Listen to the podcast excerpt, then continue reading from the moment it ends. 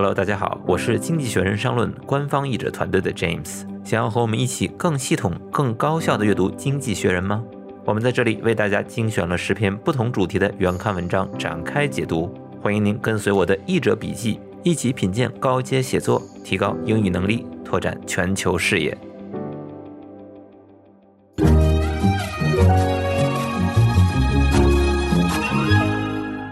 和往期一样，今天呢，我们也将为大家介绍《经济学人》原刊文章。希望我的讲解能够让大家更深入、更顺畅地阅读《经济学人》。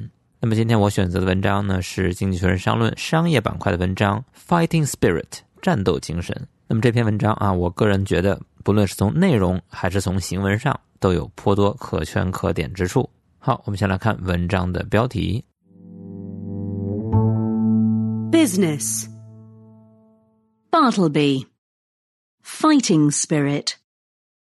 What the armed forces can teach business. 文章的引题 Bartleby，这是专栏的名字。这个专栏其实历史不长，是在二零一八年的五月才刚刚设立的。那么这个名字呢，取自于 Herman Melville，赫曼梅尔维尔啊，也就是《白鲸记》Moby Dick 的作者。他在一八五三年出版了一本小说，标题呢就是我们这个主人公 Bartleby the Scrivener。A Story of Wall Street，抄写员巴特比华尔街的故事。说纽约有一个律师事务所招了个抄写员，也就是巴特比。一开始的时候呢，哎，他工作的非常勤奋，哎，但忽然有一天，别人叫他做一个事儿，他就说 I would prefer not to，哎，我可不愿意做。又过了一阵子呢，他连抄写也停下来了，还是说 I would prefer not to。后来他干脆就住在了办公室里，哪怕律所把他解雇了，他也不走。于是律所自己搬走了。那么后来的租客向房东投诉，把巴特比搞进了监狱，最后他死在了狱中，这样的一个故事。那么经济学人呢，就用了巴特比的名字来讨论现代工作环境中的种种现象，所以这是一个讨论工作和管理的专栏。那么主标题 Fighting Spirit，那么这个呢是一个现成的说法啊，表示一种不屈不挠的斗争的意志。Her fighting spirit had refused to give in to illness. 他的斗争精神拒绝向疾病屈服，但是文中的这个标题实际上是取了字面的意思啊，这也是经济学人一个常用的手法。这里的 fighting 指的就是战斗本身。那么副标题给出了进一步的解释：the armed forces 军队能够交给企业什么？好，我们来看文章的第一段。When Captain Gareth Tennant was patrolling with the Royal Marines in the Gulf of Aden in 2010. His team intercepted some Somali pirates on two skiffs. 说这里有一个 Captain Garris Tennant，遇到军衔一定要特别的当心，因为每一个部队它的军衔的体制都不太一样。句子后面说它属于 Royal Marines 皇家海军陆战队，注意这个要和 Royal Navy 皇家海军相区分。那么放在英国皇家陆军或者海军陆战队里面，这个 Captain 指的就是上尉。而如果是在皇家海军里面，Captain 就是上校啊，这个军衔差的还蛮多的，所以遇到这一类的翻译一定要去查，一定要当心。那么他当时是二零一零年在 Gulf of Aden patrolling 啊，在亚丁湾巡逻，他的队伍 intercept 这个 intercept 指的是拦截、阻截，the letter was intercepted 这个信被截住了。再比如截获了什么走私的东西、赃物、毒品啊，都可以用 intercept。他们拦下了一些索马里的 pirates 海盗 on two skiffs。这个 skiffs 指的就是小艇。我们知道这个索马里海盗坐的那种小船啊，开得很快啊，就冲到你的这个大船的旁边。The pirates' weapons were confiscated, and the Marines waited for clearance to release their prisoners. 好，这句话里面说，海盗的武器已经被 confiscated，被没收充公了。然后这些海军陆战队队员 waited for clearance to release their prisoners。这个 clearance 在这里指的是正式的许可，比如飞机在等待塔台起飞的许可 clearance for takeoff。那么 clearance 这个词还可以指，比如支票兑现清算，或者是一个东西周围的间隙。那么最直接的意思还有这种清理排除。比如 a clearance sale 清仓大甩卖这个词的意思很多，而且都相当常用啊，值得注意一下。The plan was to tow the ne'er do wells back to Somali waters。这里说本来的计划是要 tow the ne'er do wells。这个 ne'er do wells 是一个比较老式的说法啊，指的是无用的人、懒汉。那这个词就是这样拼写啊，要把这个 never 里面的 v 也要省掉啊，听起来真的是很懒了。把这些人要拖回 Somali waters，这个 water 这里面用了复数，指的是海域、领海。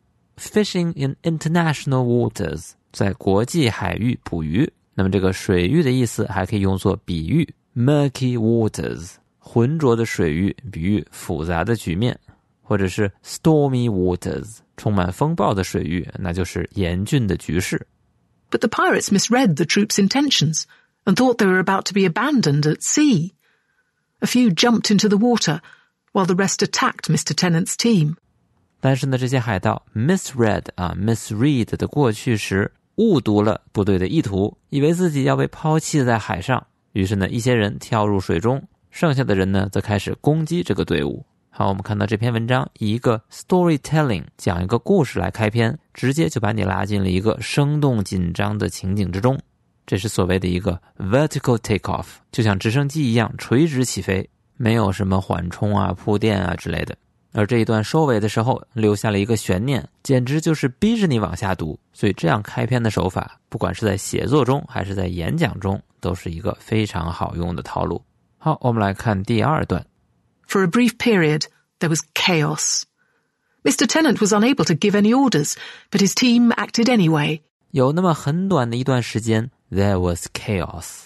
注意这个混乱、混沌。这个词虽然有个 s，但是它是不可数名词，所以要搭配单数。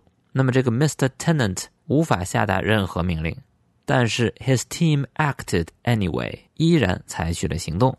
One boat rescued the Somalis who had jumped into the water. Another came alongside to offer support in ending the fight.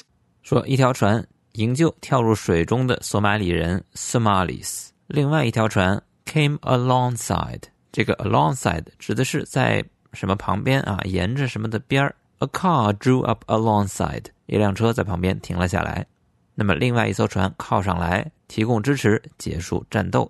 所以其实这个结局呢，挺平淡无奇的啊，没出什么大事儿。但是由于第一段末有一个分段，就让你觉得，哎呀，这儿还有一个悬念。所以这个呢，就是所谓的行文的节奏感。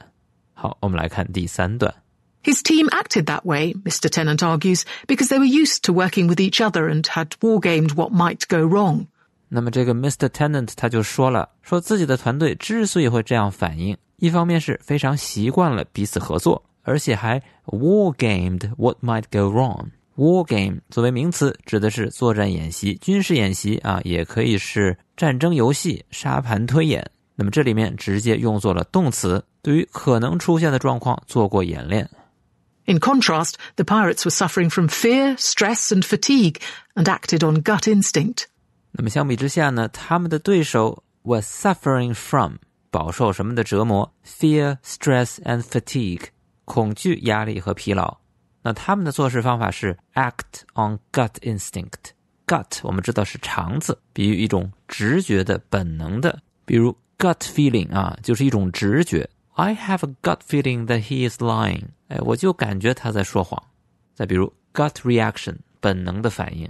这里的 act on gut instinct，凭直觉做事儿。If you haven't gone through the decision-making process in advance, then gut instinct tends to kick in, Mr. Tennant says. 这一段最后一句用 Tennant 的一句话来做总结，说如果你没有预演过 the decision-making process 决策的过程，那么这个 gut instinct 就会 tends to kick in。那么 kick in 的这个说法啊非常常用，表示什么东西开始生效了。比如 the painkillers kicked in and he became sleepy。这个止疼药开始起作用了啊，他变得昏昏欲睡。再比如有这么一句话：Deductibles are the amount that people have to pay out of pocket before their health insurance will kick in。 这里面的 deductibles 指的是免赔额，也就是我们所谓的自费段。比如你在美国看病啊，那么很多种保险计划里面都有这么一个自费段。每年你看病的时候得先自己掏钱，等你把这个自费段用完了之后的钱，保险就会付大部分。那么这个保险开始付钱了，也可以用 kick in 来表示。好，那么这一段呢就给出了这个 Mr. Tennant 的一些观点。我们再来看下面一段，整个这个故事有了什么样的结局。Now Mr. Tennant is back in civilian life, acting as an advisor to the Future Strategy Club, an association of consultants, and he believes the habits learned in the Royal Marines can be useful for business life. 那么这句话里面说 “back in civilian life”，这个 civilian life 指的是平民的生活。那么这个 civilian 是和 military 相对的，说他 acting as 担任 an advisor to the Future Strategy Club 这个未来战略俱乐部的顾问 啊，这里面的 advisor 后面接的介词用的是 to，然后他还相信在皇家海军陆战队习得的习惯对于商业也有帮助。那么到这一段为止，整个开篇讲的这个故事就终于算讲完了。这一段呢也介绍了为什么要讲这个故事，因为这个人从一个军人变成了一位战略顾问。把他从军队中学到的经验用于商业，这样呢就可以非常顺畅的承接下面的讨论。好，我们稍事休息，再来看后面的内容。The Economist.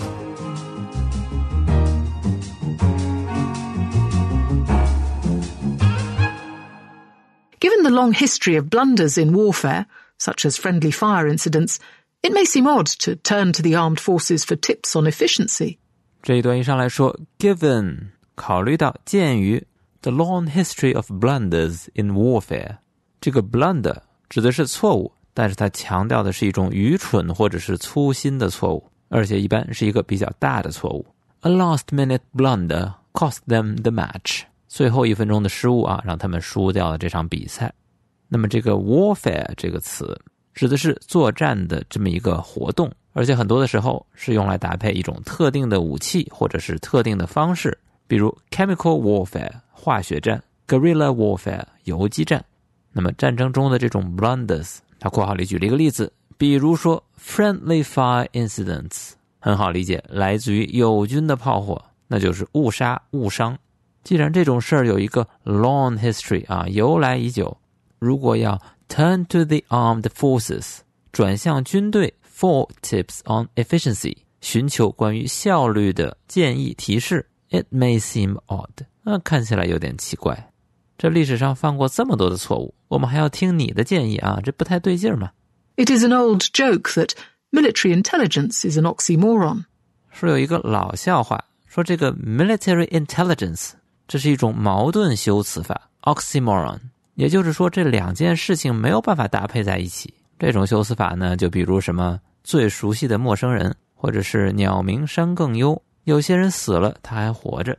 那么这个笑话呢，我看了一下，是 George Carlin 讲过啊，他是这么讲的：The term jumbo shrimp has always amazed me. What is a jumbo shrimp? I mean, it's like military intelligence. The words don't go together, man. 这个不知道大家听清楚了没有？他说呀，有一个说法一直让我觉得很奇怪，叫做 jumbo shrimp。就是你去美国超市里买虾，那你买到的虾可以买到各种尺寸型号，最大的呢叫做 jumbo，那就比较贵；小一点的叫做 extra large，再小一点的叫做 large 啊，最小的叫做 medium。那他就说这个 jumbo 啊，听起来很大很大，和 shrimp 这两个词听起来就不搭配，就好像 military intelligence 本来指的是军事情报，但是他偏偏理解成军事和智慧。说 the words don't go together 这两个词不搭配，那就是讽刺这个军队里面没有智慧。那类似的说法还有像什么 business ethics is an oxymoron，说商业道德这个词啊也是矛盾修辞法，那就是损这些搞商业的没有良心呗。好，我们回到文章。But many a corporate titan has sought wisdom in the philosophies of strategists like Sun Tzu and Karl von Clausewitz。这里说 many a corporate titan。这个 Titan 指的是巨人、伟人、巨子啊，这是来自于希腊神话里面的说法。我们所知道的泰坦尼克号 Titanic 也是取自于这个巨大的意思。注意这个 many a 的说法，虽然它也表示许多，但是后面要搭配单数，说这些人在 strategists 战略家的思想中寻求智慧啊。他举了两个例子，一个是孙子，这个是孙子啊，就是写《孙子兵法》的孙武。那么《孙子兵法》叫做。The Art of War，当年在翻译界有一个著名的笑话，有人把这个英文回忆成中文的时候，说中国有一个叫桑族的人写了一本《战争的艺术》，这是闹了一个大笑话。所以在英汉翻译的时候，但凡遇到中国的人名啊、隐语啊，都需要特别当心，因为有时候这个英文写的面目全非啊，但是你还是要仔细去查这到底是谁说的什么东西。那另外一位战略家啊，就是普鲁士的将军克劳塞维茨，他写有著名的《战争论》。And military expertise in emergencies was exploited by the British government to help build Nightingale hospitals early in the COVID 19 pandemic, just as the armed forces had been used to counter Ebola in West Africa in 2014. 好，这一句话说，military expertise in emergencies，军队应付紧急情况的专长，was exploited by the British government，被英国政府所利用。 那么这个 exploit，我们知道有开采、剥削的意思。那么这里面强调的是充分利用啊，充分的发挥，比如 fully exploit the potential，充分利用潜力。那么英国呢，就利用军队在疫情早期建立了南丁格尔医院。正如2014年在西非也利用军队来抵抗埃博拉，那么在中国这样的例子就更多了。不管是抗洪还是抗疫，都少不了我们子弟兵的身影。那么在前面几段讲了一个故事之后，这一段开始正式的讨论企业能从军队中学到什么。哎，他一开始呢还用了一个笑话来让这个讨论听起来更为轻松，同时打消读者可能的疑虑，然后转而提出。很多企业啊，都从战略家的思想中寻求智慧，并且军队在应对紧急情况方面确有专长。好的，我们的讲解到这里告一段落。今天我们介绍了这篇文章组织行文的手法，还介绍了不少有意思的表达。希望我的讲解对您有所帮助。感谢您今天的陪伴，再见。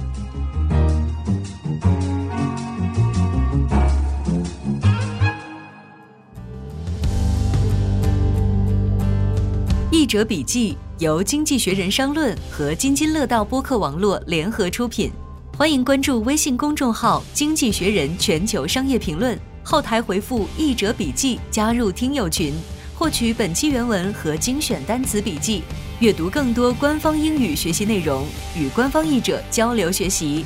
你也可以直接订阅《经济学人》生论，同步阅读英语原文，同时解锁更多译者精读内容。详情请见本期内容介绍。